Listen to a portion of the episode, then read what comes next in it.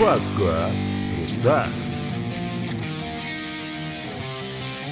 А всем шпионский кошачий привет. Рады приветствовать вас уже в 12 выпуске подкаста в трусах. С вами в студии, как всегда, Слава. Да. Я просто буду да сегодня говорить. А так, так можно хоть что спрашивать? Да, Дай денег. да. Сразу хочется сказать всем большое спасибо, кто подписался и прослушивает наши выпуски, которые мы стараемся изо всех сил выпускать по расписанию. Статистика перед нашими глазами, и мы прямо сейчас ее видим и чуточку радуемся. Да. И молодец! И хочется вас кое о чем попросить. Друзья, если вы слушаете нас не на Яндекс Музыке, но имеете у себя живой аккаунт, просьба подпишитесь, пожалуйста, и на Яндекс. Нам там очень важно набрать чуть больше... Почему чуть больше, я не знаю. Чуть больше, чем Короче, есть. больше, больше 100 подписчиков, чтобы нормально пользоваться функционалом. Так что, кому не сложно, подпишитесь. Ссылочка... Может, М- Может. Ссылочка может. Ссылочка, э, блядь, ссылочку вы найдете в описании. Там же в этом описании есть ссылочки и на все остальные наши ресурсы. Так что...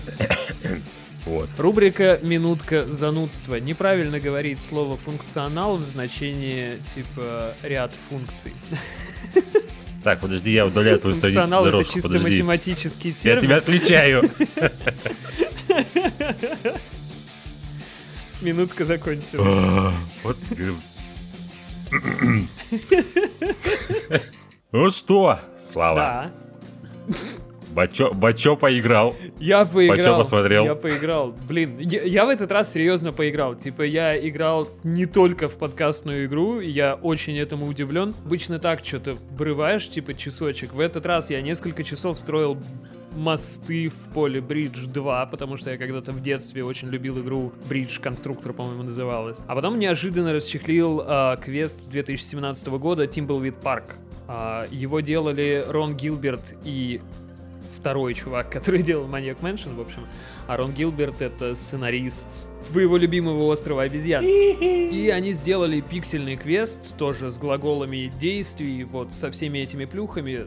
Правда, все это приукрасив рядом мощных таких улучшений качества жизни в квестовом плане. То есть, типа, у тебя буквально есть список задач, где автоматически отмечаются галочкой выполненные вещи там и прочие подобные штуки. И та- такая смешная штука где-то на грани, не знаю, комедии и секретных материалов и Твин Пикса, короче.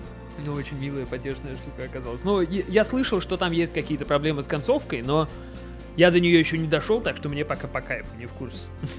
Но он на русском? Да-да-да, ну, ну, типа, голоса, английские голоса не переводили. Ну, типа, нет, просто Мгм. русский язык А есть. локализация, да, в стиме русская, причем хорошая, плотная, де- делалась вручную, бережно, то есть они даже горячие кнопки на клавиатуре, которые отвечают за действие, адаптировали под русскую клавиатуру, то есть, типа, чтобы изменить действие на поговорить, ты жмешь букву Г, например. Это очень, очень прям удобно и интуитивно. Там есть проблема, конечно, с тем, что есть глагол тяни, а есть глагол толкай, и они вроде бы оба на Т, но в английском языке также push и pull, так что им тоже приходилось выкручиваться. А у тебя какой улов? А, ну, играть я ни во что не поиграл, но я глянул «Университет монстров». Что-то все руки раньше не доходили, да и сейчас, честно говоря, смотреть я не хотел. Мультик в свое время приняли вроде довольно-таки... Если, если я правильно помню. Ну вот, вообще-то, желания особо и не было смотреть. Ну, жена уговорила. И, знаешь, в целом, вполне себе неплохой мультик. С очень таким дико банальным сюжетом. О том, как враги, ну, ну, не враги, а неприятные друг другу существа, в итоге сдруживаются и вместе преодолевают тяготы и лишения. Пе- Перипетии. Да, пересматривать я его вряд ли когда-то, конечно, буду, в отличие от э, оригинального мультика. Но если вы не смотрели, на разок прям рекомендую. Ну, оригинальный ты про корпорацию монстров. Да, ну, пе- первого мультика. Я вот его не пересматривал, на самом деле. Ну, типа, у меня очень сложное отношение с 3D-мультипликацией в принципе. То есть та- там должно быть что-то нифига себе какое, чтобы я пересматривал какой-то 3D-шный мультик. Ну, То есть, типа... Оно, мгм. мгм. оно было, нифига себе такое, когда оно вышло. Там шерстью сабель такая. Ну да, да, окей, шерсть, да, но... Но вот сейчас я подряд включил первый, второй, и как бы университет-то посимпатичнее будет. Ты знаешь, на... Видно, Ага. годы, годы эти видно в мультике. Особенно в сравнении.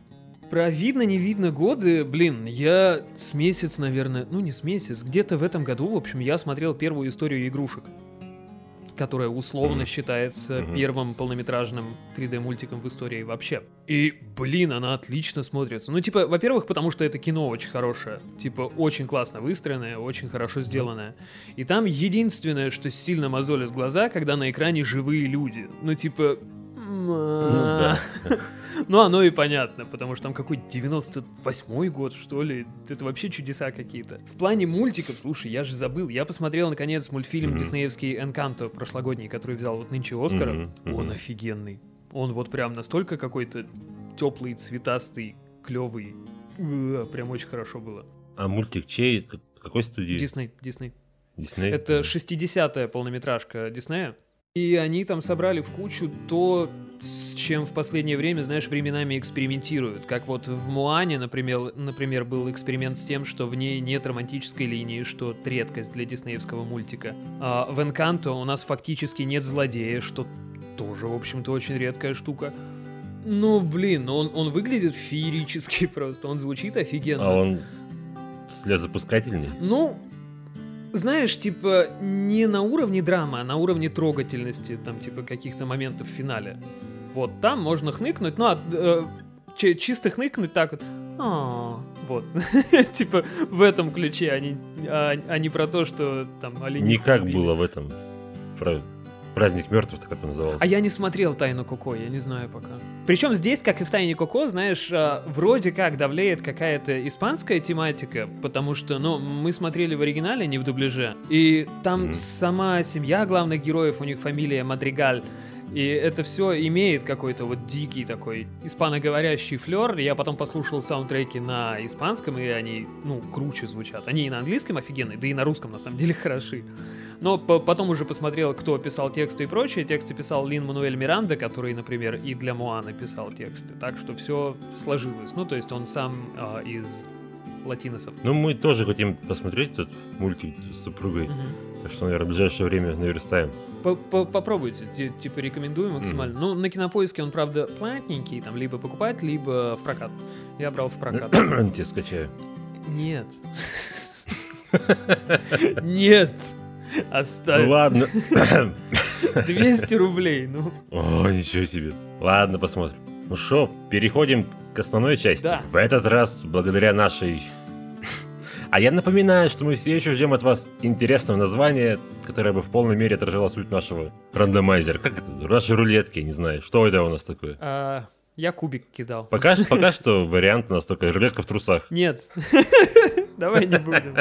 Но это единственное, что нам предложили. Так что... вот. В общем, выпало нам No One Lives Forever 2 A Spy in Harm's Way. Даня, а почему именно вторая часть? Где первая? А я как раз и хотел это спросить у тебя. Почему вторая-то? Ладно, я объясню. Бе- Беда в том, что а, когда я, будучи юным с кудрявой головой, там читал всякие журналы, мне очень часто попадалось на глаза No One Lives Forever, но почему-то именно вторая. Вот. Ну, ну, типа, в памяти осталась только вторая. Я не помню, чтобы читал что-то про первую. Я не помню, чтобы видел коробочку с игрой, ну, типа, где-то в продаже. Вот именно вторая почему-то в голове осталась, и поэтому я хотел поиграть именно во вторую, и ее добавил в список. В общем, это Вот и случайность. ответ. да. Но если что, на канале Игровая канале есть обзор этой игры. Можете ознакомиться после прослушивания подкаста. И он даже Ссылочка. не, не там. стыдный, там нету такого, что типа лучший Г- GTA. Я не стыжусь за это. Я стыжусь.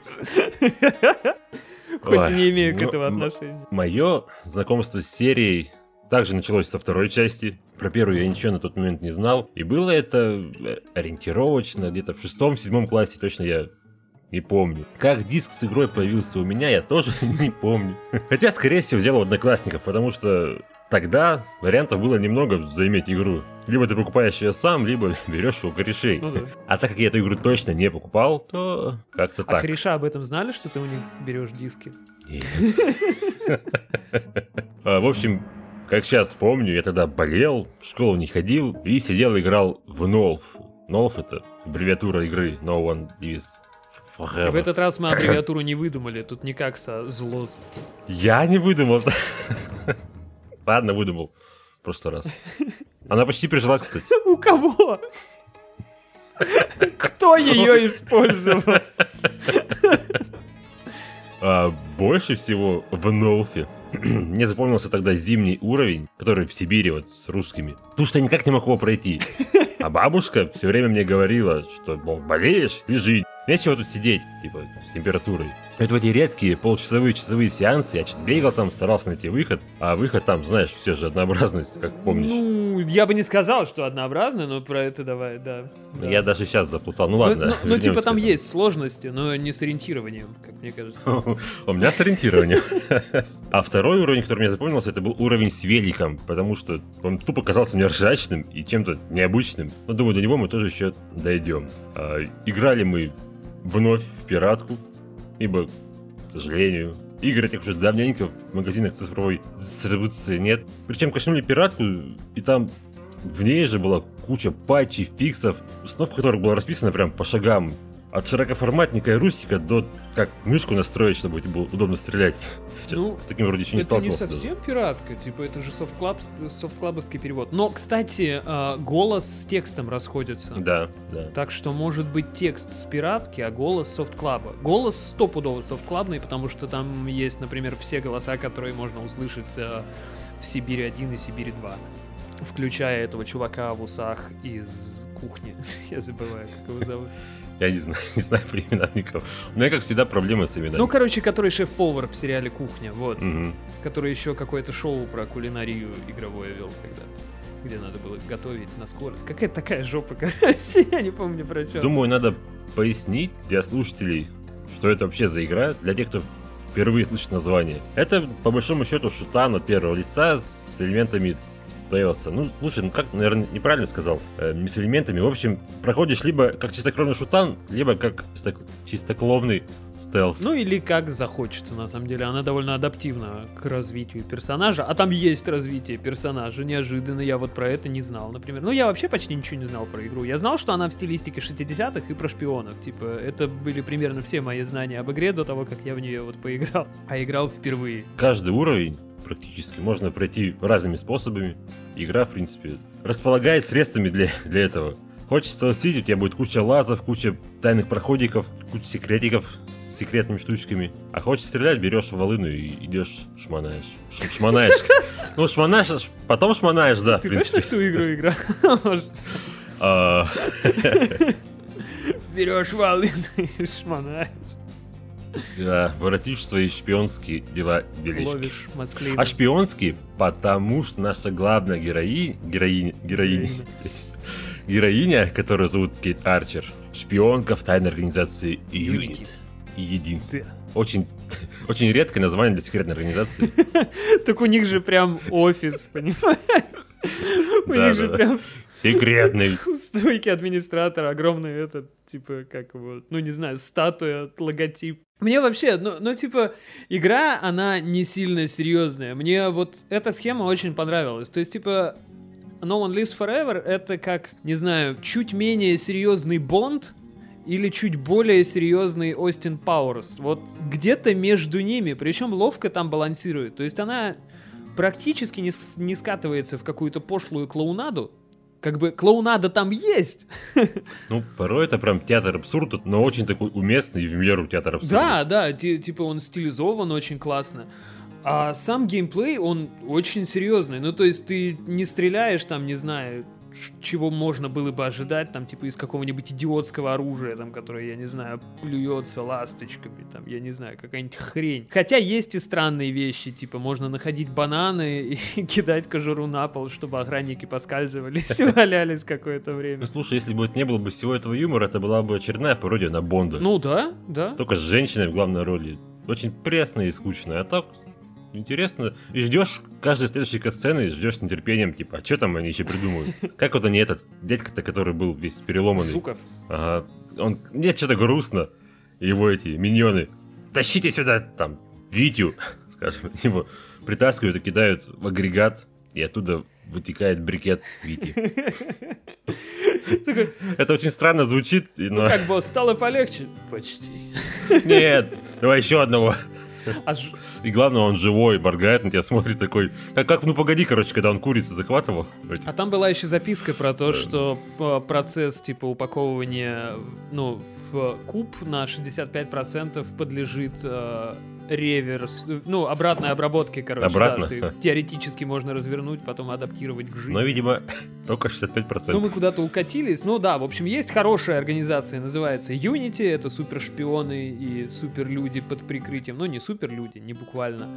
А есть злая организация, которая называется Harm, либо в, софтклабовском переводе Страх, да. А, типа Хармом руководит директор по имени Директор, и он поразит... Че? Он, он поразительно усачный персонаж. В общем, а, почти всю игру он чем занят? Он подбухивает из огромных каких-то бокалов непонятных, и он и ему все время звонит мама. И это потрясающая сцена. Я вот типа катсцен ждал вот в частности из-за него, чтобы еще были сцены с тем, как ему звонит мама. А мама у него, ну типа обычная мама с гиперопекой, которая вот сынок типа всякой ерундой занимаешься, там возьмись уже за ум, там отца а- отца в могилу свел, скоро и меня. Он такой, мама, говорит, отец умер от брюшного тифа там в Кении. И вот так все время. Она еще озвучена офигенно. Мне кажется, это одна из лучших вообще голосовых работ во всей игре. Ну, в плане перевода я оригинальный английский не слышал, к сожалению. Но в дубляже Никогда. прям... Да.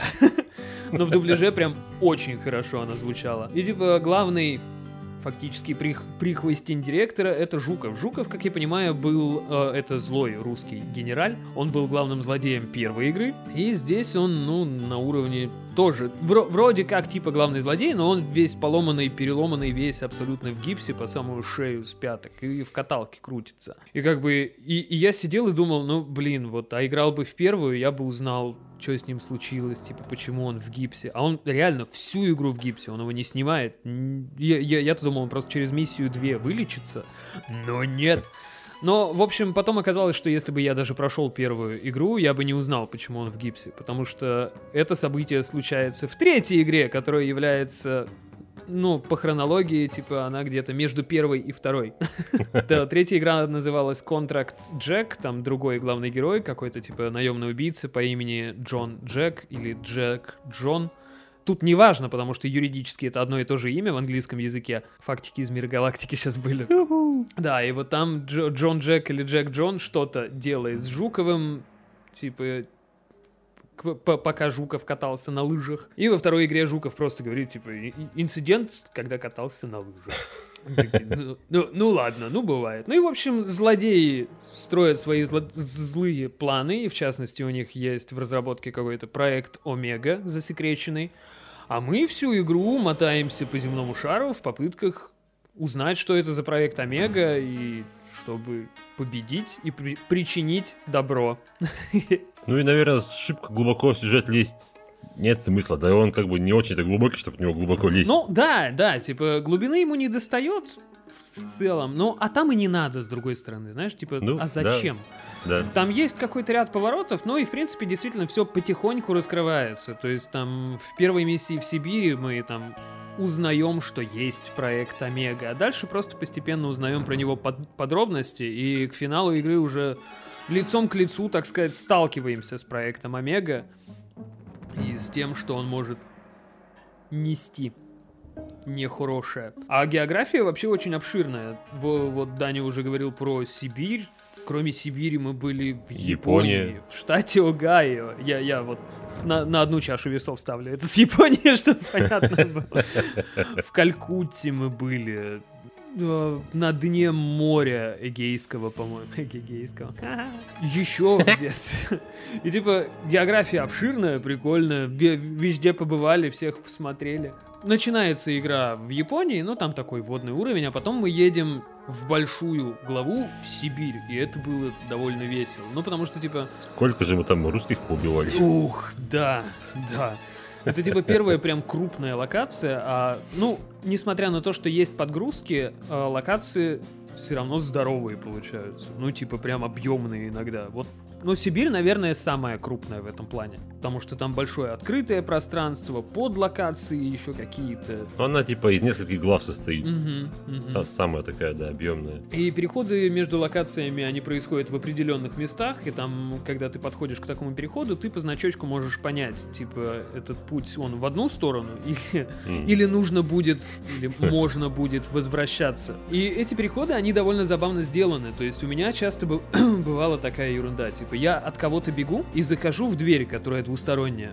У меня подгружается ну, понятно, другая карта. А за спиной чувак, который за мной бежал. Это очень классно, по-моему. Ну, для игры какого? Какого она года? 2002 это год, игре 20 лет. Она старше, чем True Crime, понимаешь? Самая лучшая игра на свете. А сегодня, в день записи подкаста, вот этого, выходит подкаст другой.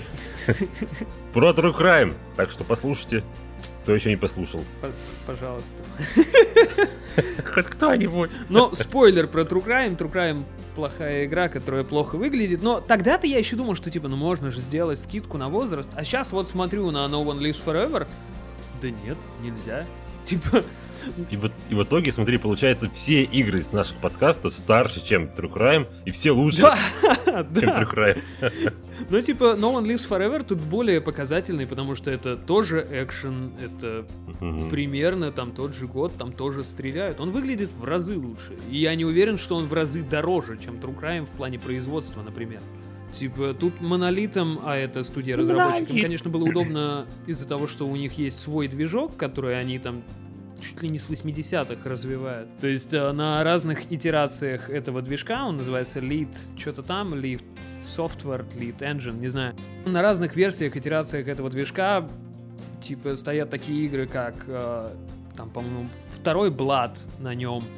Вот, No One Lives. Forever на нем. А, господи, последние игры монолитов на нем, которые про Средиземье. К- как они там называются? Стратегии, которые... Не- нет, которые Shadow of Mordor и Shadow of War. А, э- эти? Это Ага, тоже ага. Lead Engine, понимаешь? Типа, Движок почти не изменился. ну да.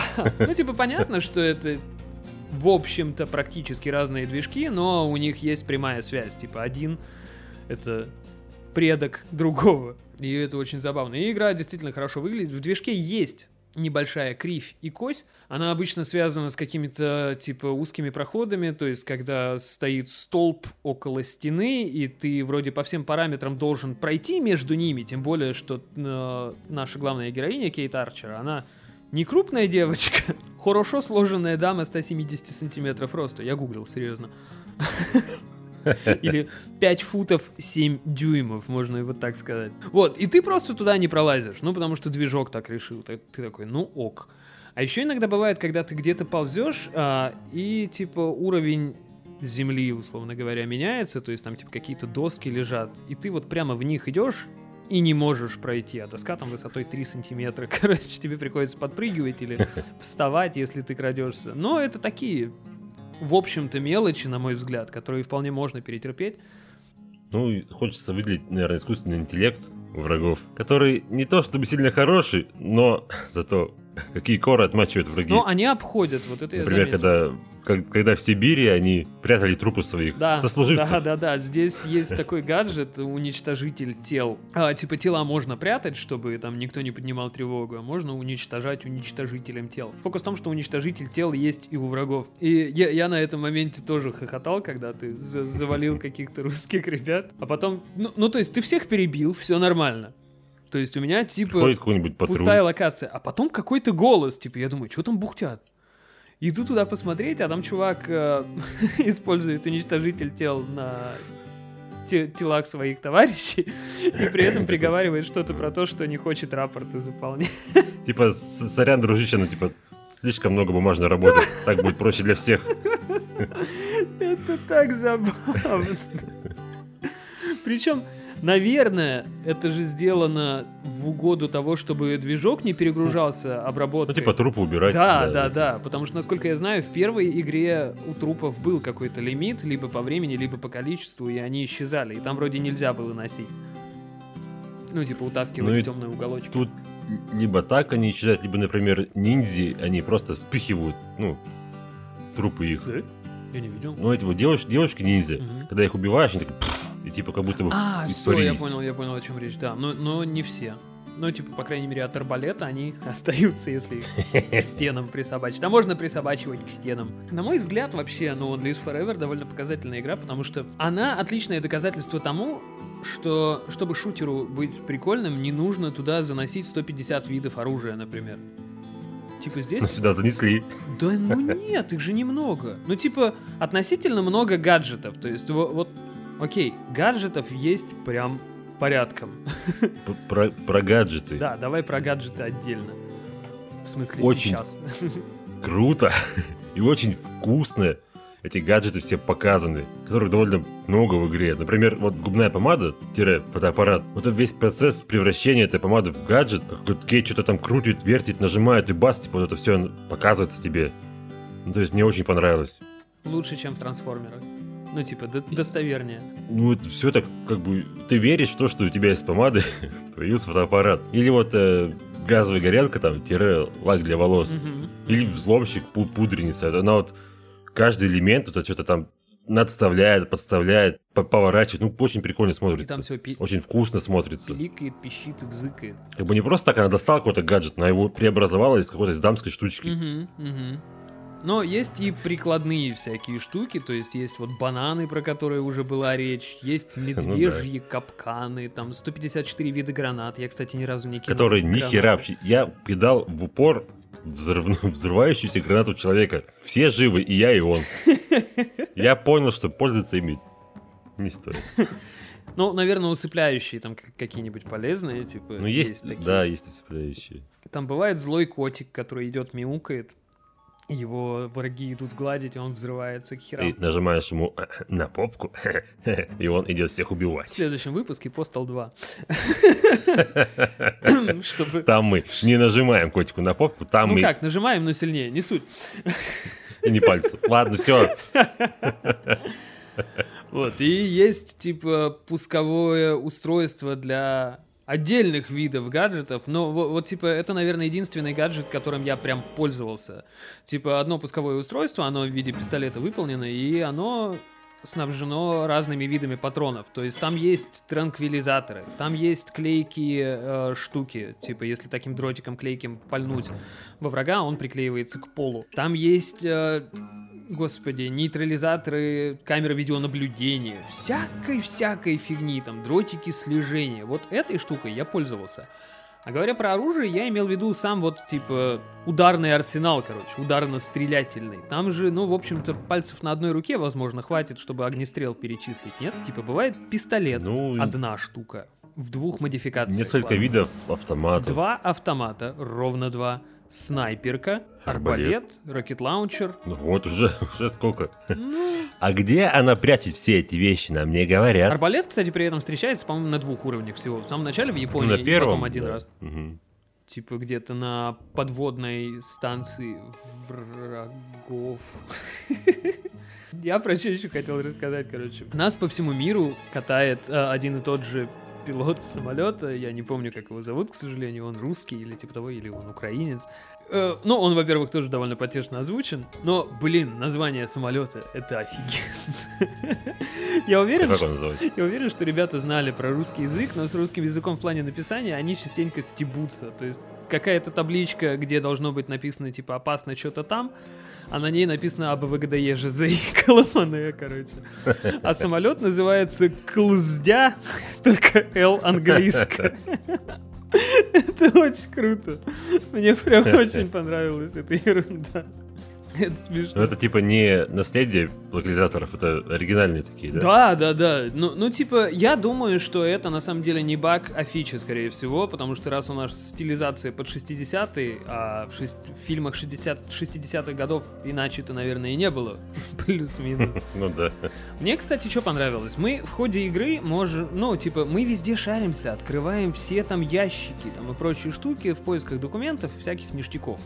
За это нам дают э, очки для прокачки, ну и, в принципе, можно находить огромное количество записок, которые смешные. Они раскрывают сюжет, они связаны с побочными квестами, а побочные квесты обычно выполнены в виде...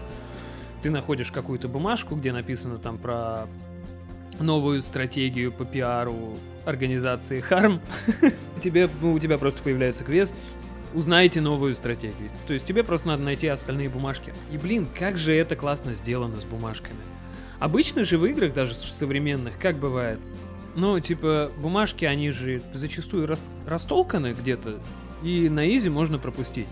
И ты находишь сначала девятую страницу, потом третью, потом седьмую. Если их читать сразу, ну, я не знаю, как у тебя лично или как у вас, я с этого плыву. Ну, типа, я пытаюсь держать эту историю в голове, но у меня ни хрена не выходит. Отличный пример аудиодневники в перезагруженном Том Райдере. Типа, там каждый отдельный аудиодневник — это серия записей. И ты их находишь параллельно в перемешку. И это все отдельные истории.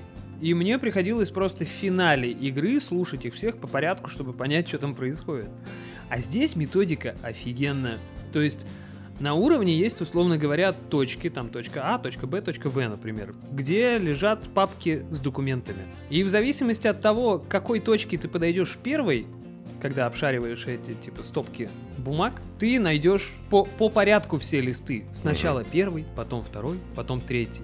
Типа, а, то, то есть сами листы, они к местам не привязаны. К местам привязаны точки, где ты находишь документы из этой категории. Вот. И это очень удобно. Вроде бы казалось логичное решение. Да, очень логично. Но, но как мало игр это используют. Я прям сидел и думал, типа, игре 20 лет, а что так можно было, что ли, ребят?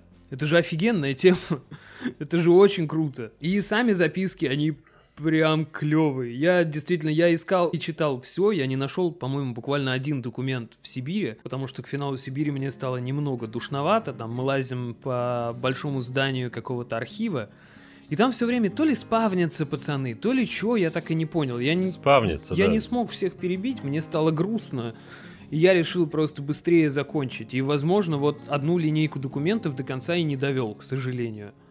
Типа, сейчас мне по этому поводу довольно грустно. Но я отдельно прям усывался с двух линеек записок, точнее, с двух отдельно взятых записок в двух линейках. Одна была в Сибири. Там, в общем, из трех, серии из трех записок мы узнаем про то, что на солдатах проводили опыт. Типа, было две группы солдат. Одна группа солдат не употребляла кофе и сигареты, а другая группа солдат их должна была употреблять. Но начинается это все с того, что мы находим такую записку, типа, каждому там, типа, ну не знаю, пограничнику или где они там в Сибири. В общем, каждому члену состава нужно выкуривать 18 сигарет в день, при этом сигареты нельзя передавать, это карается расстрел. А, не, нельзя выкидывать, это касается расстрелом. И нельзя передавать, типа, это не карается расстрелом, но все равно будет плохо. Я что-то так хихикал с этой фигни. Про чашки кофе такая же там записка была.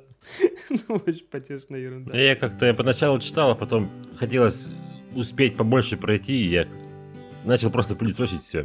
И эти все истории немножко упустил. Не, слушай, я бы хотел немножко откатиться назад к теме с оружием. Mm-hmm. Вернее, даже не то, что с оружием, не то, что к оружию, а к стрельбе. Вот, честно говоря, стрелять не очень удобно и, честно говоря, не очень интересно. Чисто мне, по крайней мере, было. Mm-hmm. Враги ловят много пуль, уворачиваются от них, как Нео. А от пуль, вот, от стрельбы не чувствуется, что ты попадаешь в врага. Ну, по крайней мере, мне так казалось. Ну, я, я понимаю про, про что-то, что враги плохо сигнализируют получение урона. Как будто стреляешь в какую-то картонку. Не очень интересно.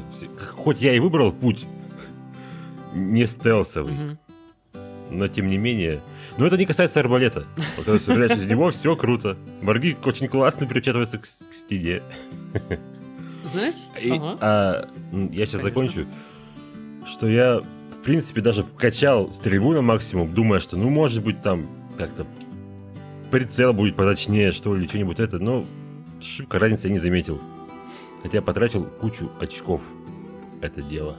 Вот здесь странно, типа, у меня со стрельбой никаких проблем не было. Но были проблемы, когда стрельба была вообще не вкачана. Там было стрелять попросту неудобно и неприкольно, и патронов не хватало. А я именно стрелять и воевать начал где-то к финалу вот главы про Сибирь, которая, в общем-то, вторая в игре. Mm-hmm. Типа я стелсил, стелсил, потому что пока ты стелсишь, ну и в самом начале Сибири, ты просто носишься там по пузом ползаешь по снегу, и у тебя и патронов-то особо нет, то есть у тебя там две обоймы в пистолете с глушителем, и все, и ты экономишь. А потом я понял, блин, у меня там типа я обвешен рожками просто автоматных патронов, может попробовать, и мне что-то так весело стало. Но веселее всего было стрелять из дробовика. Вот у него прям... Ну, др- да. У него чувствуется, у него скорострельность еще лютая какая-то. И вот когда просто накидываешь всю обойму, а сколько там, 6 или 8 патронов, хбум, хбум, хбум, это прям очень весело было. Ну, с дробовиком согласен, немножко все-таки отличается от автомата. А так не знаю, Ну и мне с слушай, автоматами было нормально Мгм. в целом. Ну, черт его знает, может, какой-то мой, мой этот захлеб. И слушай, раз уж мы уже и ты, и я сказали про прокачку, ну, по ходу миссии она постоянно кидают очки. Про что ты уже рассказывал, в принципе. Найдешь секретик, записочку, пройдешь доп-квест, тебе наваливают. И за эти очки можно прокачать живучесть, там, броню, стрельбу, количество боеприпасов, урон, гаджеты и ускоренный этот поиск предметов, типа быстрее будет шмон проходить. Обшаривать трупы быстрее, да. Да, да. В каждом из этих пунктов по 5 делений прокачки. И типа каждая следующая стоит на 1000 очков дороже. Вот я вкачал себе стрельбу и жизньку. Мгм. И все. Больше ничего вроде не У меня в трогал. максимуме было стрелялово, жизнь в максимуме, остальное все на уровне типа трех-четырех, и вот гаджеты на единичке, потому что, ну, это не Ну, сильно ты как бы- необходимо, да, Мгм. потому что Мгм. навык гаджетов, он тебе дает ускоренное использование типа гаджетов, а это, ну, по крайней мере, на среднем уровне сложности было не так и нужно, откровенно говоря, потому что они вот, это даже, наверное, обидно. Типа, все эти гаджеты, которые, типа, помады там и прочие штуки, там, дешифраторы кодов, Мгм. сварочный аппарат, они не часто в игре используются, к Ну, сожалению. да, они очень круто сделаны, но применение им не так уж и да, много. было бы классно, если бы сварочным аппаратом можно было бы, типа, спилить петли на любой двери, например, которую Мгм. можно открывать. Было бы круто. Я понимаю, почему этого не сделано, но игре 20 лет, опять же, типа, это нужно учитывать, я думаю. Но вот нем- немножко было обидно. Типа, игре-то 20 лет, но я в нее раньше не играл, поэтому у меня это была новая игра. Еще насчет музыки хотел поговорить. Несмотря на то, что в целом-то она есть и довольно уникальная, хоть порой делает такие явные реверансы в сторону Бандиана, Мгм. например, открывающая заставка, и вся она способствует погружению в игрение. Игрение. Игрение, играние, как- какое там все слово? В игровой игры. процесс, короче, Да, да, способствует. В отрыве от игры я вообще не могу вспомнить ни одной мелодии. Я помню, что в Сибири было очень много какой-то калинки-малинки. И вот в Сибири она меня, можно говорить, подъебала? Подъебала, короче. Типа вот прям в какой-то момент Конечно. начинали ушки вытекать. И в Сибири это единственный уровень, где у меня была такая фигня. Типа есть фоновая музыка, она привязана к уровню, и она постоянно играет. И эта музыка, естественно, разная. То есть в Сибири с какими-то русскими мотивами, в Калькутте с индийскими мотивами. Тут типа все Мгм. понятно. Хотя вот э, в Огайо, в США, там по-моему, просто не было музыки. Я не помню, если честно. Вот. И в Сибири у меня случалась такая ерунда. Типа, есть background music, который играет постоянно, и есть просто какие-то, типа, музыкальные сэмплы, когда включаются, например, когда кто-то из Тревога. солдат, да, нашел труп. Там, типа, угрожающая музыка. И у меня в итоге в Сибири эти музыки играли одновременно. Типа музыка боя и фоновая музыка Сибири. Оно, да, оно постоянно перекликалось. Только вроде одна стихает, начинает другая. Потому что там враги спавнятся постоянно. И только вроде музыка такая, ну все, все. И сразу враг находит труп. И, и опять по новой все. Да, да, сейчас ты рассказал, тоже припоминаю что-то Да, и подобное. именно в Сибири это немного допекло, потому что Сибирь, ну, довольно длинная. Типа, это несколько глав, но вот сама по себе Сибирь это длинный кусок игры, я не знаю, ну, четверть, там, плюс-минус. Ну, пятая да, да. часть, бог знает. И вот там я уже начал расстраиваться. То есть у меня одновременно начало это происходить. Типа, враги спавнятся, и я не могу перестелсить всех и поскладывать по углам, что мне очень хотелось сделать. Тогда же у меня была беда, мы в какой-то момент подходим к воротам, которые наэлектризованы, и где они выключаются, хер просышь. И я не мог это понять. И таких моментов, кстати, в игре довольно много, когда тебе нужно где-то найти какой-то предмет, который не подсвечен, и который зачастую выглядит как просто, ну как, как это называется? Как просто декорации, вот. И тебе нужно мало того, что его найти, тебе потом надо на другой декорации его еще использовать. Ну, это возвращаясь, к примеру, с электричеством. Мгм. Ты находишь в подвале генератор. Если ты не прощелкал там все подряд, не щелкнул на, на бак этого генератора, тебе, ты не узнаешь, что тебе нужен сахар, чтобы добавить его бак. Веселее. Есть записка, которая про это говорит, что-то про сахар и бак. Но беда в том, что я сначала нашел сахар, потом излазил всю локацию следующую. Типа ворота электрические в одной локации, а сахар и генератор в предыдущей локации. И вот я излазил вообще все. Причем сахар-генератор тоже в разных Да, локациях. Друг от друга. и вот и у меня там был вот риск вот этой вот критической точки, когда бы я, не знаю, оставил бы игру и типа через пару дней, чтобы к ней вернуться. Но благо открытие случилось неожиданно, я просто нашел генератор.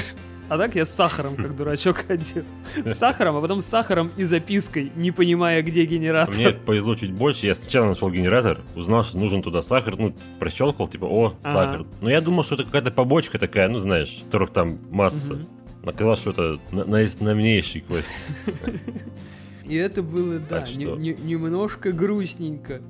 Но быстро исправилось, потому что, типа, дальше события резко меняют ход. То есть, если в Сибири мы лазили на пузе, ездили на снегоходе, а тут можно ездить на снегоходе. Это, правда, довольно по-дурацки выполнено, и стрелять, например, нельзя, когда ты на снегоходе. А мне тут было, ну, типа, непонятно. В Call of Duty же можно, почему здесь нельзя стрелять? Но можно сбивать врагов, правда, это тоже очень странно И выглядит. очень медленно. Ты в него врезаешься, как в дерево, такой, ага, Останавливаешься. он-то, да. ум- о- он-то умирает, но и ты тоже такой, А остальные живые, они в тебя стреляют, а ты пока на снегоходе Да. ничего больше сделать не можешь. А управляется он довольно Ну, хреново. там либо мышкой ты так крутишь, как будто бы рулем, Ну, либо очень резко влево-вправо. А, слушай, по поводу управления, Мгм. спасибо, что напомнил.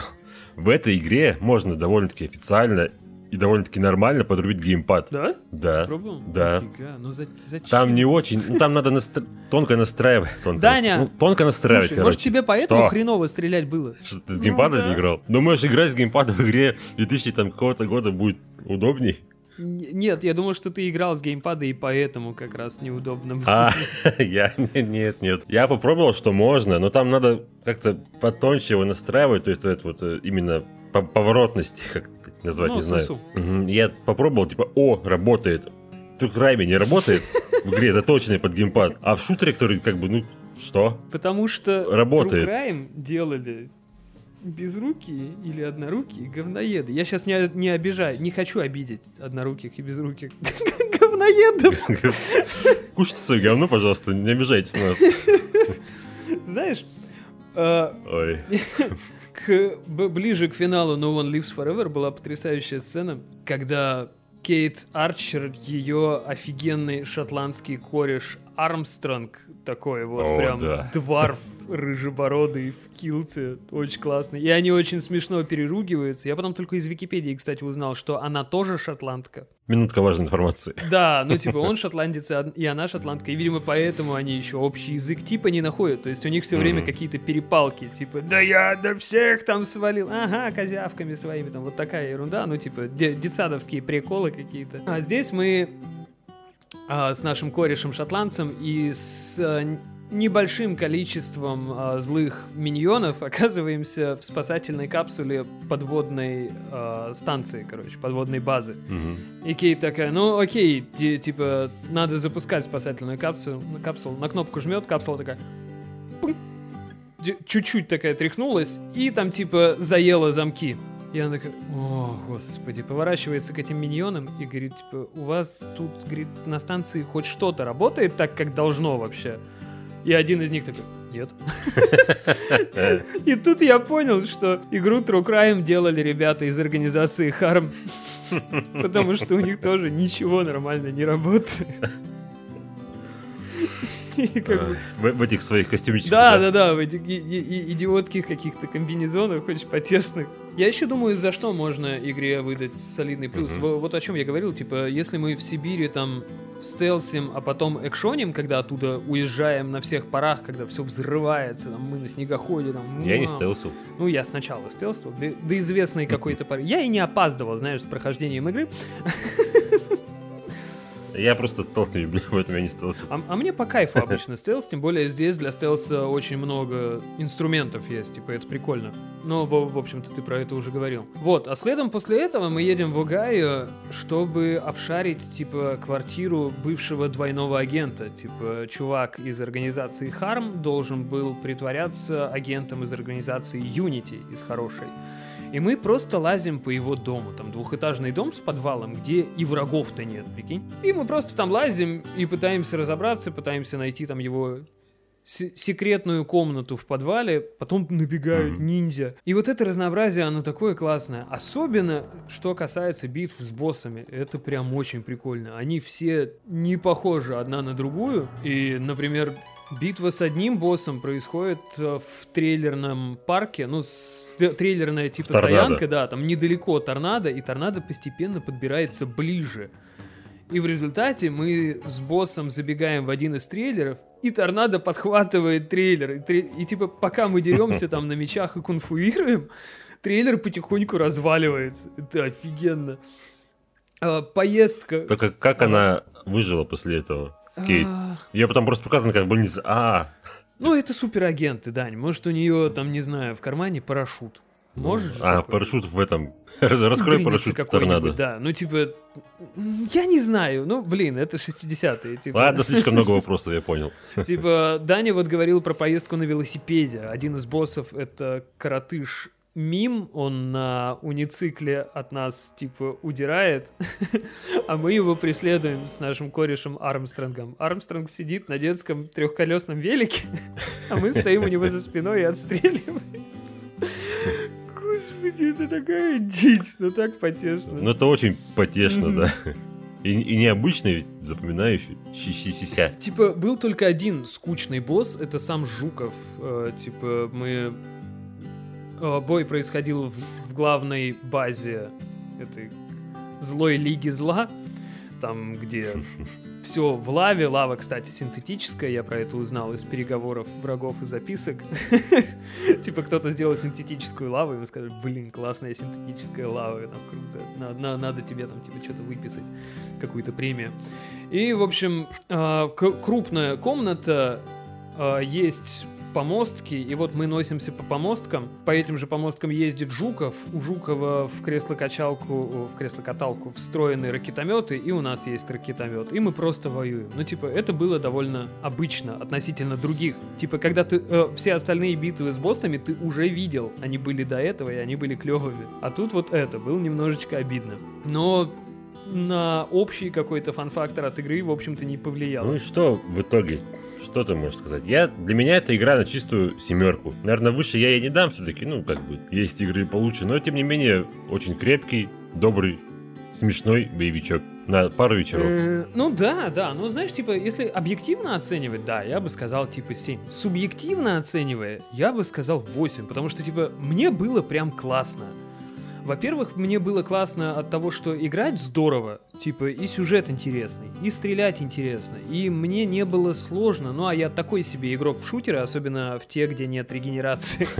Может быть, я себя недооценивал, я не в курсе пока. А тут мне было прям клево, прям весело, там что-то приходилось переигрывать, загружаться, но это типа совершенно нормально. Это там потому, что у меня что-то не получилось, и вот э, этот, знаешь, фан-фактор провоцировал азарт продолжать и попробовать еще раз. Вплоть до того, что там просыпаешься в выходной и думаешь, блин, сейчас поиграю в No One Lives Forever. Это вот детское, знаешь, вот это ощущение, типа, блин, сейчас бы, сейчас бы, быстрее бы зубы почистить. И было очень прикольно. И прикольно было от того, что я в детстве там эту игру, в юношестве точнее, не встретил и поиграл сейчас. Потому что, ну, тогда я бы, может, где-нибудь бы застрял и не прошел бы. А сейчас прям вот действительно по кайфу прям очень здорово было. Так что субъективно прям 8. Мгм. Типа, В общем, смело советую. да, всем рекомендуем. Кто не играл. А и кто играл, так еще разок Да, пройти. да. Можете рассказать, первое настолько же классное или нет, И посмотреть обзор. а потом сказать. А, я не придумал. Я я думал что-то очень остроумное, но получилось как обычно. История моей Да, да, жизни. да, да, да, да, так всегда, так всегда. Ой, ну что, похихикали, Похихикали. похахакали. Похихикали. Фильм. Фильм, фильм. Он в этот раз у нас крайне необычный для, ну, для нашего подкаста. Это кошачьи миры Луиса Уэйна с бадминтоном Куверфутчем в главной роли. Давай пойдем издалека, типа, почему, ну, по ряду факторов фильм необычный. Во-первых, это не экранизация чего-либо, ну, типа, это биография. Ну, байопик, основан на биографии человека. А, во-вторых, это, ну, первое кино из тех, что у нас были, которое не относилось заведомо к категории «Б». И в-третьих, это не старое кино. Фильм вышел в прошлом году. Да, 21 Типа свежак. И то, что это кино оказалось в нашей подборке, виноват лишь Да. я. Ну, сейчас объясню, как я пришел к этому фильму. Еще до второго сезона подкаста, до вот этого вот нашего нового формата, мы с супругой видели этот фильм на кинопоиске, постер этого фильма. Там были котики, был Бандерлог, Курт Кобейн. Название, опять же, такое, ну, складывалось впечатление, ну, не сказочного фильма, но такого доброго, что ли, чего-то приятного. И руки до фильма что-то не доходили. В итоге, когда формат наш появился в подкасте, и когда мы начали, начали накидывать первую тройку кандидатов, я всунул туда это кино. Оно там... Ибо, ну тут-то точно мы посмотрим. Оно там смотрелось в списке максимально просто странно. Вот, вот прям максимально. Ну, то есть, прикиньте, где-то рядом стоит Silent Hill, Dungeons and Dragons, фантастическая четверка и кошачьи миры Луиса Уэйн. Я, откровенно говоря, тоже думал, что это какая-то комедийная фигня, потому что, ну, типа, э, какой-то британский актер, кошачья тема, и на постере Бенадрил Камбердотч, он в этом, э, в цилиндре. Это же все один в один, как э, этот, блин, постер фильма Кот в шляпе. Там был Майк Майерс, опять Осим Пауэрс, смотри. Ой. И, и он был котом, и он был в цилиндре, типа, и он британец. Я думал, что это какая-то такая будет фигня. О, как я заблуждался. Подожди, ты меня- Что такое? Какой дрочь там у тебя был? Бенадрил кибердрочь. Да какая разница? Не знаю, что-то так Клей порвало. экспресс пузыри. Типа, это Неважно. Но Ой, и вот какой выпуск сейчас, 12 да, 12-й. уже? Этот фильм выпадает в нашей, ну, в нашей рулетке.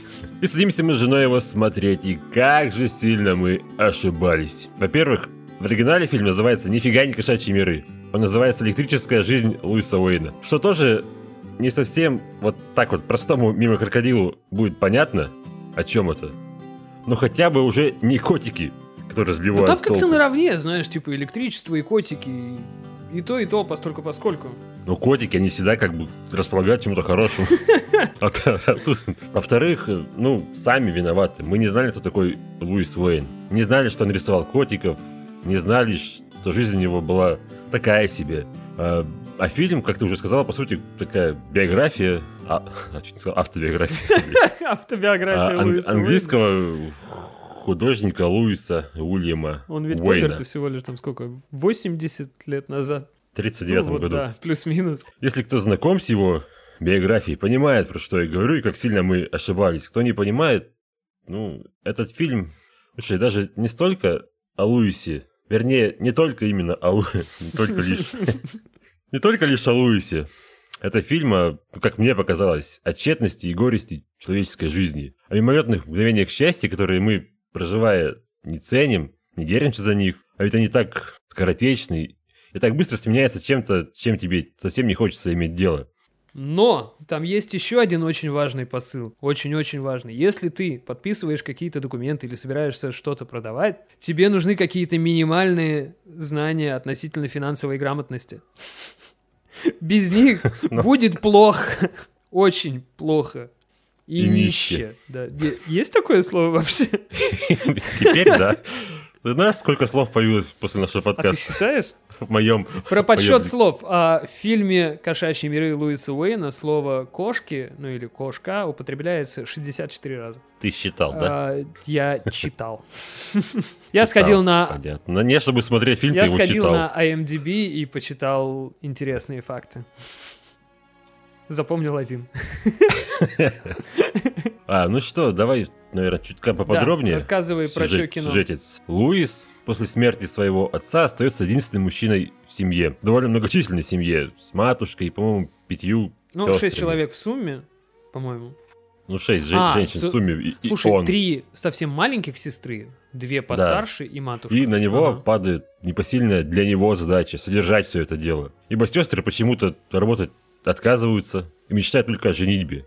И при первой же возможности начинают его шпинять, что он плохо справляется со своими обязанностями, денег не Мгм. зарабатывает. А Уэйн, он не Брюс, к сожалению, к сожалению, или к счастью, он Луис.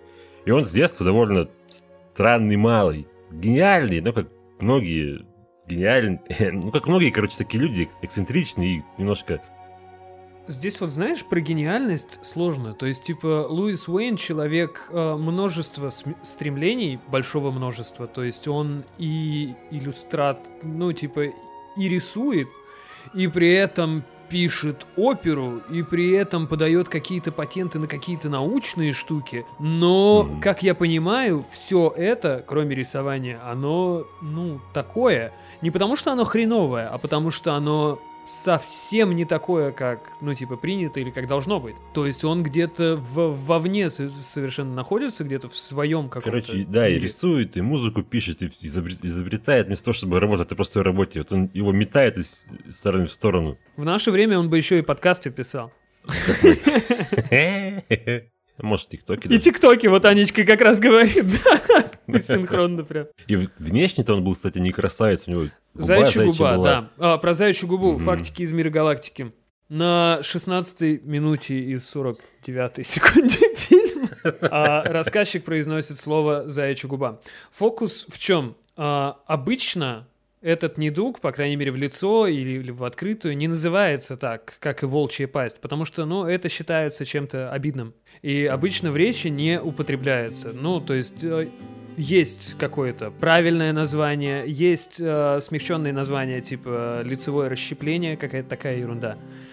И получается так, что в этом фильме, если не впервые, то типа вообще один из очень супер редких случаев, когда произносится вот прям термин «заячья губа» в таком ну, виде. наверное, чтобы зрителю было понятнее, потому что у Бенедикта это вроде как у бы ее нет, нету. Конечно. А надо же отметить этот факт, что как бы у него проблемы, почему он усы носит туда и прочее. Проблемы-то и потом это с любовной линией это потом вопрос Проблема поднимается. почему? Потому что сестры и матушка считают, что этот шрам его портит, и его никто в замуж не возьмет. То типа он ни, ни, никакую женщину богатую соблазнить не сможет из-за своего этого шрама а во всю губу. Надо отметить, что семья у них была типа дворянская, ну, с каким-то статусом, с каким-то именем. Хоть и довольно нищая. Угу. Так вот. В общем, в какой-то момент ему предлагают работу по душе художником, там какой-то газет. Что это? это газета, это компания, газета, знаю, это, это издание какое-то. Иллюстрированная газета, и его взяли туда, соответственно, иллюстратором потому что фотографии тогда еще, ну, типа, фотография как таковая, как технология уже была изобретена, но на поток не встала, поэтому газеты сопровождались э, рисунками. И нужны были художники. Примерно параллельно этому делу их семья нанимает гувернантку для обучения младших дочерей. И вот тут начинается сюжет фильма, ну вот основа его. Происходит самое главное событие в жизни Луиса, он влюбляется в эту гувернантку. На тот момент ему по жизни 23 года, ну, по, по реальности. По фильму Барабас и Counter-Strike чутка побольше. Сколько ему лет? Не знаю, по 40, Я думаю, ему за 40. ну, ну, да не суть. В общем, ему было 23 по, по реальности, а она его на 10 лет старше. И после каких-то неловких встреч, недомолвок, неловких... Они оба такие не, такой... не, неловкие, типа, они оба в обществе да. себя плохо чувствуют. Типа. у них намечается первая свидание в театре, куда они выбрались, ну, я так понимаю, всей семьей, ну, с, с детьми, с маленькими. Угу. И в туалете у них завязывается роман. Начало их романа. Это очень, кстати, одна из единственных смешных сцен, наверное, в туалете. Она классная. Когда этот мужик пришел мыть руки. Они там про что-то говорят, говорят, говорят, потом звук смыва, они такие, а? Из кабинки выходит чувак просто с покерфейсом, И очень долго моет руки. Как... У нас чем мне напомнило? Это жабу, кто он? Рыбу-жабу. Что? Короля, который а! очень долго. Из Укарины Вот он также такой намыливает, смывает, смывает. Ну, он типа скрупулезный, типа он же важная какая-то птица, видимо. И пока он так, моет руки, наши эти двое стоят и просто на него поглядывают. Такие у них лица в ужасе, в смущении в каком-то невероятном просто. А у чувака просто дикий покерфейс. И усич, усич я прям запомнил. Тогда у меня еще была надежда, что это все-таки какой-то добрый будет такой веселый фильм. Последняя моя надежда. В общем, роман завязывается, чувства взаимны. Э, она принимает его таким, какой он есть, с его, за ее, ну, в смысле, с прибахами, с его зайчьей губой вот это вот. Ей на это, в принципе, пофигу. Правда, об этом романе узнает его семья, его сестра старшая, которая держит район. Держит район соседкой, как я понял, которая в окно за ними подглядывает. Ну, да, ну сестра такая властная, истеричная. Короче, выгоняет, увольняет гувернантку.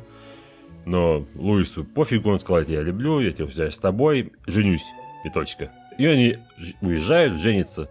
Их, конечно, все осудили, мол, знатный, счухался с незнатной.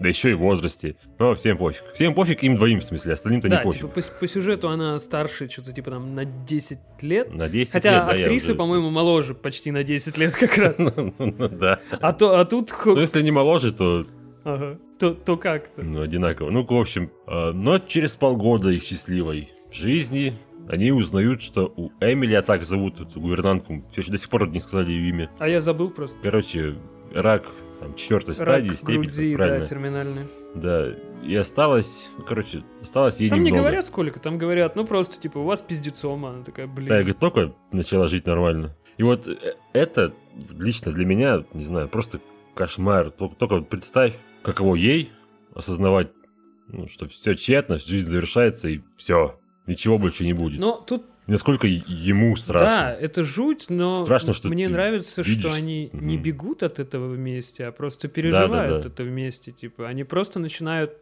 фаниться. Насла- наслаждаться этими последними мгновениями. И в какой-то момент как-то они там что-то ходят, что-то разговаривают, и во дворе какой-то странный звук. Такой. Мгм. Они такие, чё? И они такие смотрят, а там малышок, котышок. И вот здесь важно заметить, мы позже будем говорить про то, что Луис Уэйн это довольно-таки важный историчес- в историческом плане человек, очень важный для, как сказать, в плане сколачивания нашей современной жизни и культуры.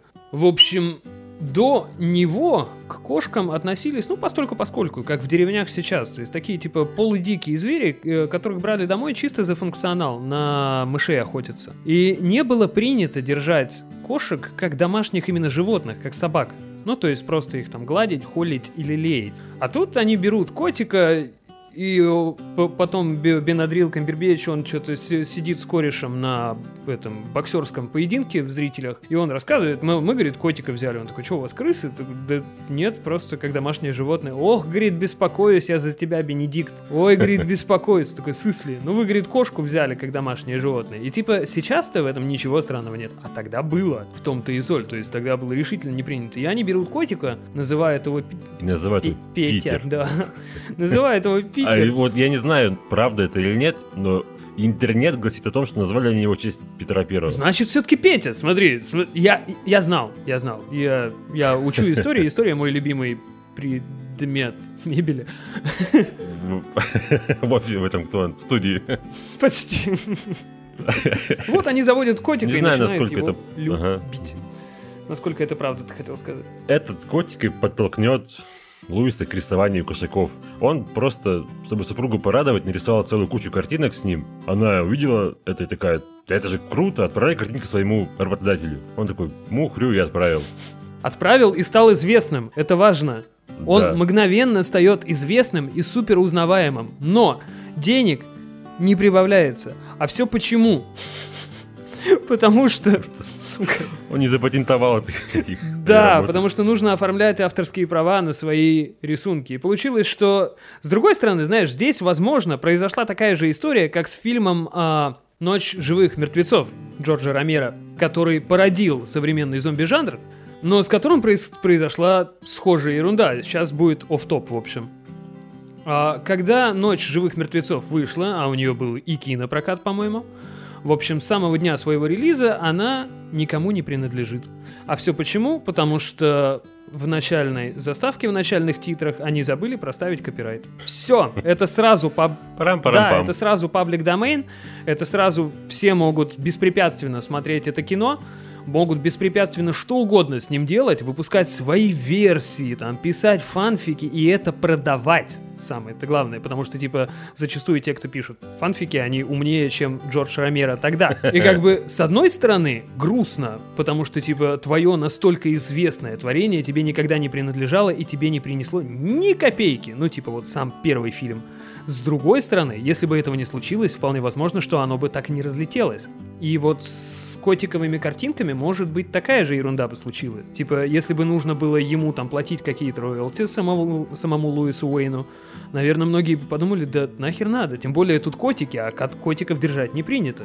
Кстати, если кто не понимает, о чем мы говорим, что это за картины такие, что за котики, подписывайтесь на наш телеграм-канал, подписывайтесь на группу ВКонтакте, на, на страничку ВКонтакте. Там я сделаю к релизу этого выпуска пару постов, вот, ну, посвященных фильму с котиками. Я хотел сказать про, Для поним... про, про то, что типа с Да. данного дня в течение ве- ве- весь год весь контент соцсетей будет из котиков. Да. Из- Тебя? Извините, что перебил. Ну, у меня вообще контента нет. А, Ну, в общем, вот, если что, подписывайтесь, смотрите, для общего понимания. Пока у нас видеоверсия подкаста все еще обрезана чутка по, всему. Так вот, Луис Уэйн начал рисовать котиков и их тиражировать. Но, как вы понимаете, день X настал. В одно такое себе утро, где-то, по-моему, под Новый год или около того, Рождественский завтрак там был, да. Уэйн обнаруживает свою жену, в общем, вы сами понимаете. И начинаются у него эти горки американские. Только вроде что-то наладится немножко. Бах, котик умер. Только опять бах, там умирает, не знаю, мама, тетя, лучший друг, все умирают. Сестра кукухой поехала. Да, сестра в какой-то момент ей признали шизофрению. Э, Они куда-то съехали. В итоге ни одна сестра из его сестер... Ни одна, ни одна из его сестер так замуж не вышла. Хотя это была у них цель номер один. Ну, в общем, все хреново, все помирают и съезжают с катух. И чтобы вы понимали, у него с детства были какие-то то ли панические атаки, то ли что, какие-то видения, какой-то грозы, где он тонул постоянно. Я поначалу думал, что это как-то связано со смертью его отца. Я тоже думал, кстати. Но в итоге это как-то вроде никак не объяснили. Ну, по крайней мере, в кадре. Может, это в биографии где-то объясняется. Ну, я тоже вроде на, на это не наткнулся, но я читал такую очень обширную по фактам биографию. Мгм. И, в общем-то, с годами, со всеми этими вот несчастьями, все это дело начинает у него потихонечку прогрессировать. Может быть, это шиза была, как у его сестры, если у него его сестры была шиза. Может быть, что-то еще. Ну, а- вот определенно точно это у них семейное, потому что и остальные сестры тоже показались мне очень странными. Официальный диагноз, когда Луиса Уэйна упаковали на лечение, официальный диагноз был шизофрени- шизофреническое расстройство. Но, но, но здесь вот есть некоторые споры, то есть современные ученые, исследователи, они не до конца с этим соглашаются. Один из них говорит, что шизофренического расстройства, вероятнее всего, не было. Ну, здесь неудивительно, на самом деле, потому что диагностировали ему шизофреническое расстройство когда? Сто лет назад, там, плюс-минус. За это время и диагностика, и медицина сделали, я думаю, несколько шагов там, через себя даже несколько кульбитов. И сейчас, наверное, виднее. Типа, если, если сейчас можно подобное как-то диагностировать и исследовать даже по объектам творчества и письма, наверное, сейчас работают круче. Вот. И один из исследователей серьезных, он ведет э, тему в ту сторону, что у него, скорее всего, было не шизофреническое расстройство, а расстройство аутического спектра. И здесь, ну, под это многое укладывается. То есть э, социальная вот эта вот вся неловкость, вся вот эта вот жизнь в своих совершенно мирах со своими какими-то идеями. И исследователь еще предполагает, что у Луиса Уэйна была в некоторой степени визуальная агнозия. Это когда ты ну, в общем, нарушение восприятия зрительного. Как- то, то есть официальные биографии нам говорят про галлюцинации, там, слуховые и визуальные. А агнозия — это когда ты смотришь на какой-то предмет, и ты не можешь его узнать, но можешь его, например, описать на словах. И типа, может быть, агнозия была, и может быть, агнозия и была причиной а, внимания Луиса Уэйна к деталям. А в его работах, если посмотрите, там очень много каких-то мелочей или каких-то геометрических, там, фрактальных вот таких вот штук. Причем даже в работах, которые не связаны с абстракцией сами по себе, и даже не связанные с котиками, то есть просто какие-то пейзажи с животными, там полностью картина состоит из очень ярких мелочей. То есть у него практически нету вот этого Ну, вот какие-то фракталоподобные узоры. а, да. а я не про узоры, а именно вот просто, знаешь, природа и всякие животные. То есть у, у него нету вот этого вот перспективного перехода в работах, э, когда на переднем плане объекты ярче, а на заднем тускнее, ну как должно быть. У него все яркое и очень детальное. По- поэтому в том числе, типа, его шизофреническое расстройство, оно стоит довольно-таки под вопросом. В 60-е его творчество, по крайней мере, абстрактное творчество, стало популярным среди а, ребят, которые ба- балуются психоделическими всякими штуками. И ребята, в частности, в частности, его уважали за то, что, типа, ну, блин, такое рисовать, при этом при жизни не употребляя веществ. типа, нифига он классный. Ну, говоря вот как раз про фракталы, про абстракции и все вот эти вот штуки. Ну, в общем, так или иначе, расстройство какое-то у Да, него было. да, очевидно. Шиза это или не шиза. И параллельно вот с его изменением сознания, какое там оно у него было с этими старталоподобными узорами и прочим, он со дня, ну, с момента женитьбы, он разгонял какую-то тему про электричество жизни. Да, это атмосферное Собственно, электричество, он говорил. да, почему так в оригинале называется. Что все воспоминания, события и прочее, это электричество. Типа, его энергия. Я, не- честно говоря, не совсем понял его эту Я теорию. тоже не понял, да. Но он там в один момент говорит очень классную штуку, когда рассказывает про это электричество, что, говорит, типа, есть теория, что электричество двигает нас во времени, поэтому между прошлым и будущим, условно говоря, говорит, нет никакой разницы. И э, это он говорит, озаботившись как раз там а, судьбой когда жены. жен- узнал да. жену, да.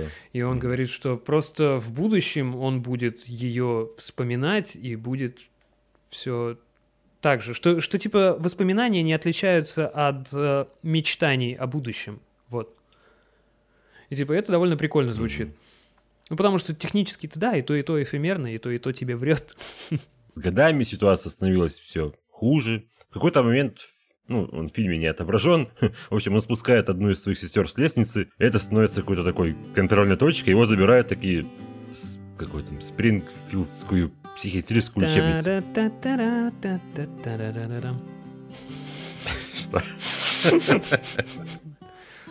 Симпсоны. Спрингфилд. Ну, типа, логично же. Продолжение нашей постоянной музыкальной рубрики. В следующем выпуске мы будем петь наши любимые опенинги мультсериалов из 90-х. В течение всего выпуска Да, два часа. Будет рекордный по протяженности выпуск. А Акапельно. А да, классно, классно будет. Ну, в общем, галюниками стали постоянными, стал агрессивным, злым. А их семейный врач уже давненько его предупреждал, что типа дело пахнет керосином, осади. Но он не, не осадил. Вряд ли он мог, к слову. Ну, он не осадил, это как, знаешь, это как фи- финал какой-нибудь баллады у Киша, короче. Но не осадил. Извините. Продолжаем рубрику. А, так вот он, в общем, какое-то довольно долгое время в клинике пробыл. А она, я так понял, считалась ну, такой себе. Ну, богадельня какая-то, типа. Он, М. он же там не, Пока не- его- не один. Там, там же фильм начинается с того, что он сидит в комнате, там на фоне тоже кто-то чуть ли Мгм. не в кататоническом состоянии, в этой в каталке с запрокинутой головой. И он там что-то пляшет, стоит, бо- бородатый, усатый, седой. Ну вот он там находится, пока его не обнаруживает случайно его старый знакомый еще по юношеству, там, ну, по ранним годам, Дэн Райдер, которому когда рисунки рисовал в поезде в самом начале Ты фильма. имя прям запомнил, да? Нет, я Правильно. выписал. Как, как, как я тогда на Silent Hill. Ну, я бы не запомнил, Я- потому что, типа, человек буквально три раза, по-моему, в кадре появляется. Ну, когда на второй раз появился, я уже себе понял, что человек, видимо, что-то значит для сюжета и выписал. Он это дело, в общем, явил огласки, что сидит вроде такой известный в мире художник в такой богом забытом месте. Придумал к этому делу даже Герберта Уэллса, которого кто играет? Ник Кейв, знаменитый музыкант. Знаменитый все равно. Ты же узнал музыку, которую я тебе Да, скидывал?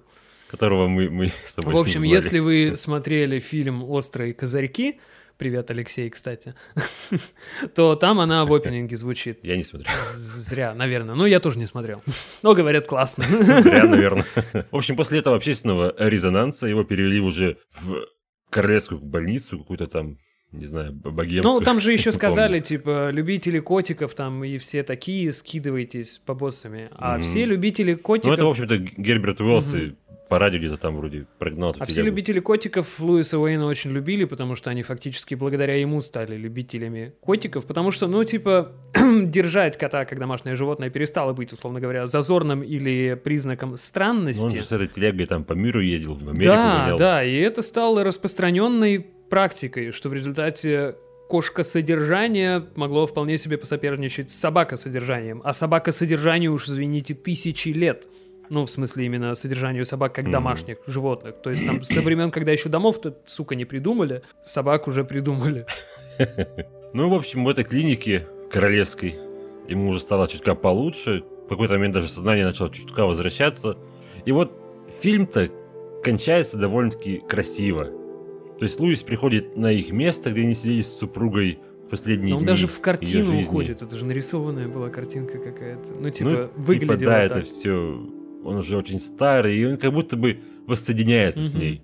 С любовью всей своей с жизни. А вот в реальности, ну да, с этим своим электричеством он в один поток Мгм. ушел. А вот в реальности в последние дни своей жизни Уэйн уже окончательно потерял рассудок, был прикован к постели, и каждый раз он, когда к нему подходили врачи для процедур, он безбожно орал на них. Мгм. И в итоге он остался в полном одиночестве, ни родных, ни друзей, никого. И так, не приходя в свое сознание, он и умер от отказа почек. Знаешь, я здесь даже противоречия с фильмом не вижу, потому что в фильме это же как раз его разум уходит в Ну, картину. я имею в виду, что фильм-то показали красивую такую концовку лирической. А в реале-то это все было, выглядело гораздо страшнее. Ну, не знаю, как-то все это... Нет, понятно, но это чтобы не перегружать зрителя, Довольно. потому что, типа, Ну, да. ве- ве- вести весь фильм, рассказ а, про плохие события и завершать все тоже пиццом, но это такое. Ну, в общем, такая вот история, которая вроде бы про одного конкретного человека, но если подумать, все бы Уэйн. К сожалению, не Брюс. У каждого, абсолютно у каждого, рано или поздно случается бец. И зачастую и не один, а подряд фигачит всяким дерьмом. Да, сделать да. ничего не можешь. И просто потихонечку охереваешь происходящего. Вот такие дела. Надо... Как вы понимаете, Мгм. ага. Да-да-да. Да, я хотел сказать, что ждали мы от кино добрую историю о котиках с хорошими актерами, а получили драму. Я на самом Правда, деле, знаешь, все еще с хорошими актерами. особо ничего не ждал, потому что я даже аннотацию фильма не читал, серьезно. Типа, Но если бы, если бы я почитал нотацию, я бы понял, что это драма. Мне Луис Уэйн по- попал на глаза, знаешь, ну, ну, типа, наверное, и раньше, и картинки, и имя попадало на глаза. Но я не был в курсе, а вот прям сознательно попал на глаза уже после того, как фильм был выбран рандомайзером. Ну, это, знаешь, вот Мгм. эта вот штука, как когда ты узнаешь новое слово, и в течение суток его обязательно встретишь. Ну да. И вот та же фигня была, то есть я уже знаю там про что кино, что типа какое-то биографическое, а тут, ого, Луис Уэйн там в ленте, и такой по- посмотрел, там мельком что-то узнал, там про прогрессирующее отклонение там или заболевание, всякие такие штуки. Я думаю, пора про само кино поговорить. Типа истории-то да, история хорошая, там, си- с- сильная и большое-большое Луису Уэйну спасибо за котиков. А вот с фильмом тут уже, ну, типа, не так, наверное, однозначно. Он очень своеобразный, он очень красиво выглядит. э, В нем много, мне понравилось, вот всяких какие-то отражения, отцветы, преломление света, вот это, этого всего в фильме огромное просто количество, и большой на этом прям акцент, наверное, даже стоит, потому что когда Луис Уэйн в фильме уже устремляется своей кукухой в какие-то вообще голубые дали, нам показывают все вот это вот калейдоскопическое фрактальное нечто на Мгм. экране несколько минут, в чем можно там поугадывать даже котиков. Но это, кстати, не картина, а именно сгенерированные штуки. Это было забавно. А про остальное кино, ну, блин, типа, Камбербэтч молодец. Он очень клевый, несмотря на накладной нос.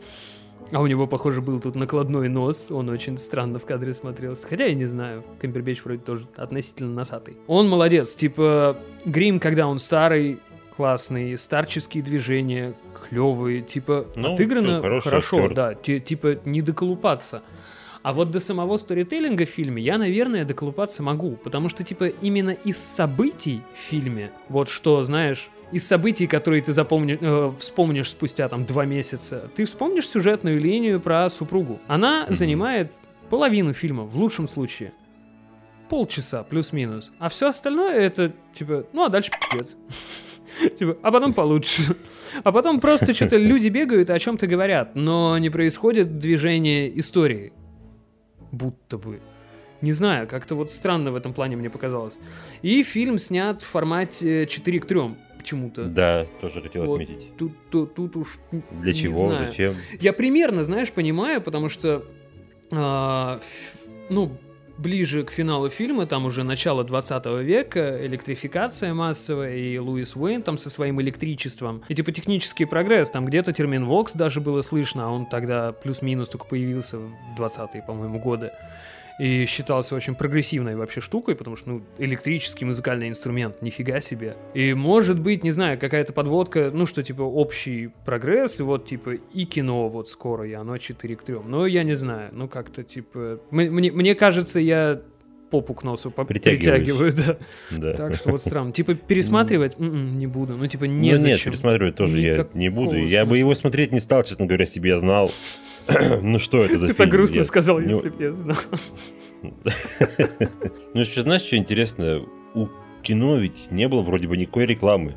А Понятно, что он выходил оно там фестивальное. у- узким прокатом, корона, все такое, но Там, а разве смотри, он снят был для проката, ну, в смысле для фестиваля? Что-то я тоже а, премьера на каком-то фестивале, причем, знаешь, но не какой-то крупный, типа там Кан или еще что-то.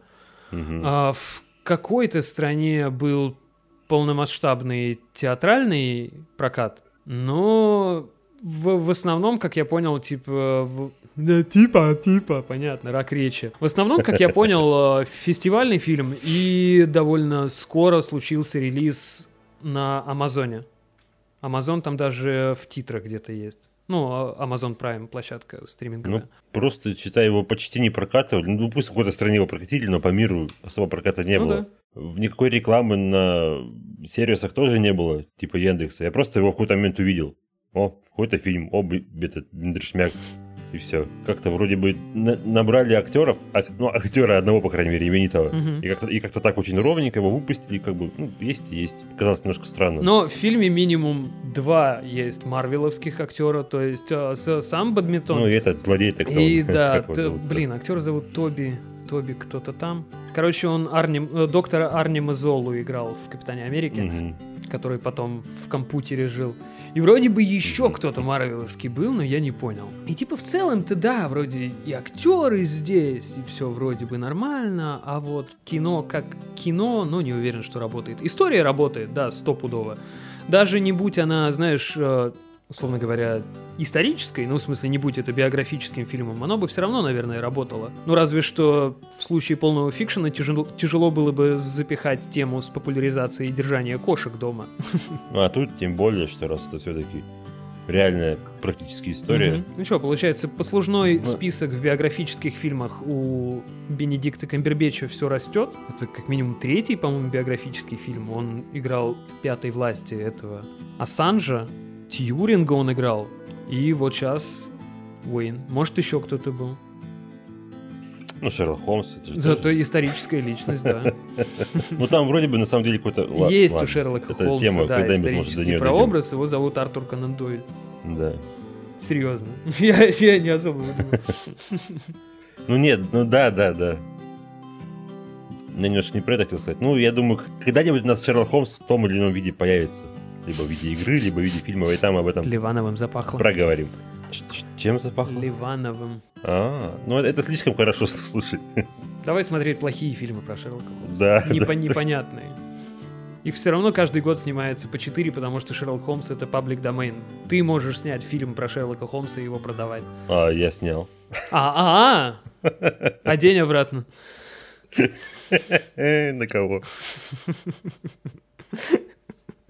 Точнее, Ой, на, ну на день. Блин, надо переписать. На день обратно. Нет, это месть за поправку в начале. Пожалуйста. Ну что, какую оценку ты? А то что я все время передаю? Давай, я буду от тебя отталкиваться. А, смотри, тут как в этом, как в операции И, когда за экзамен 2, а за старание 4.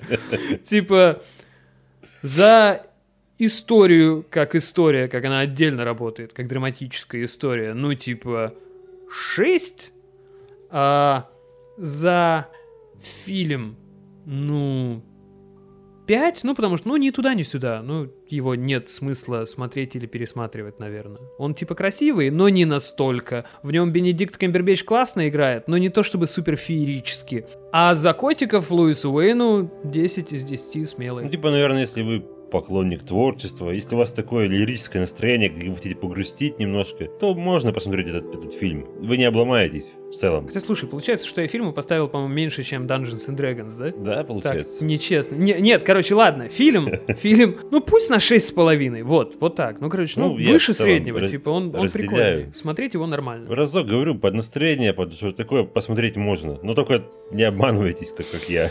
Это, это не веселая история про котиков. Короче, я, я переведу. Если у вас недавно была череда каких-то пипецов. Ну, По-моему, у нас ре- рекордный выпуск по количеству слов пиздец, да? Скажи еще пару, просто чтобы было. Пиздец. Вот, классно.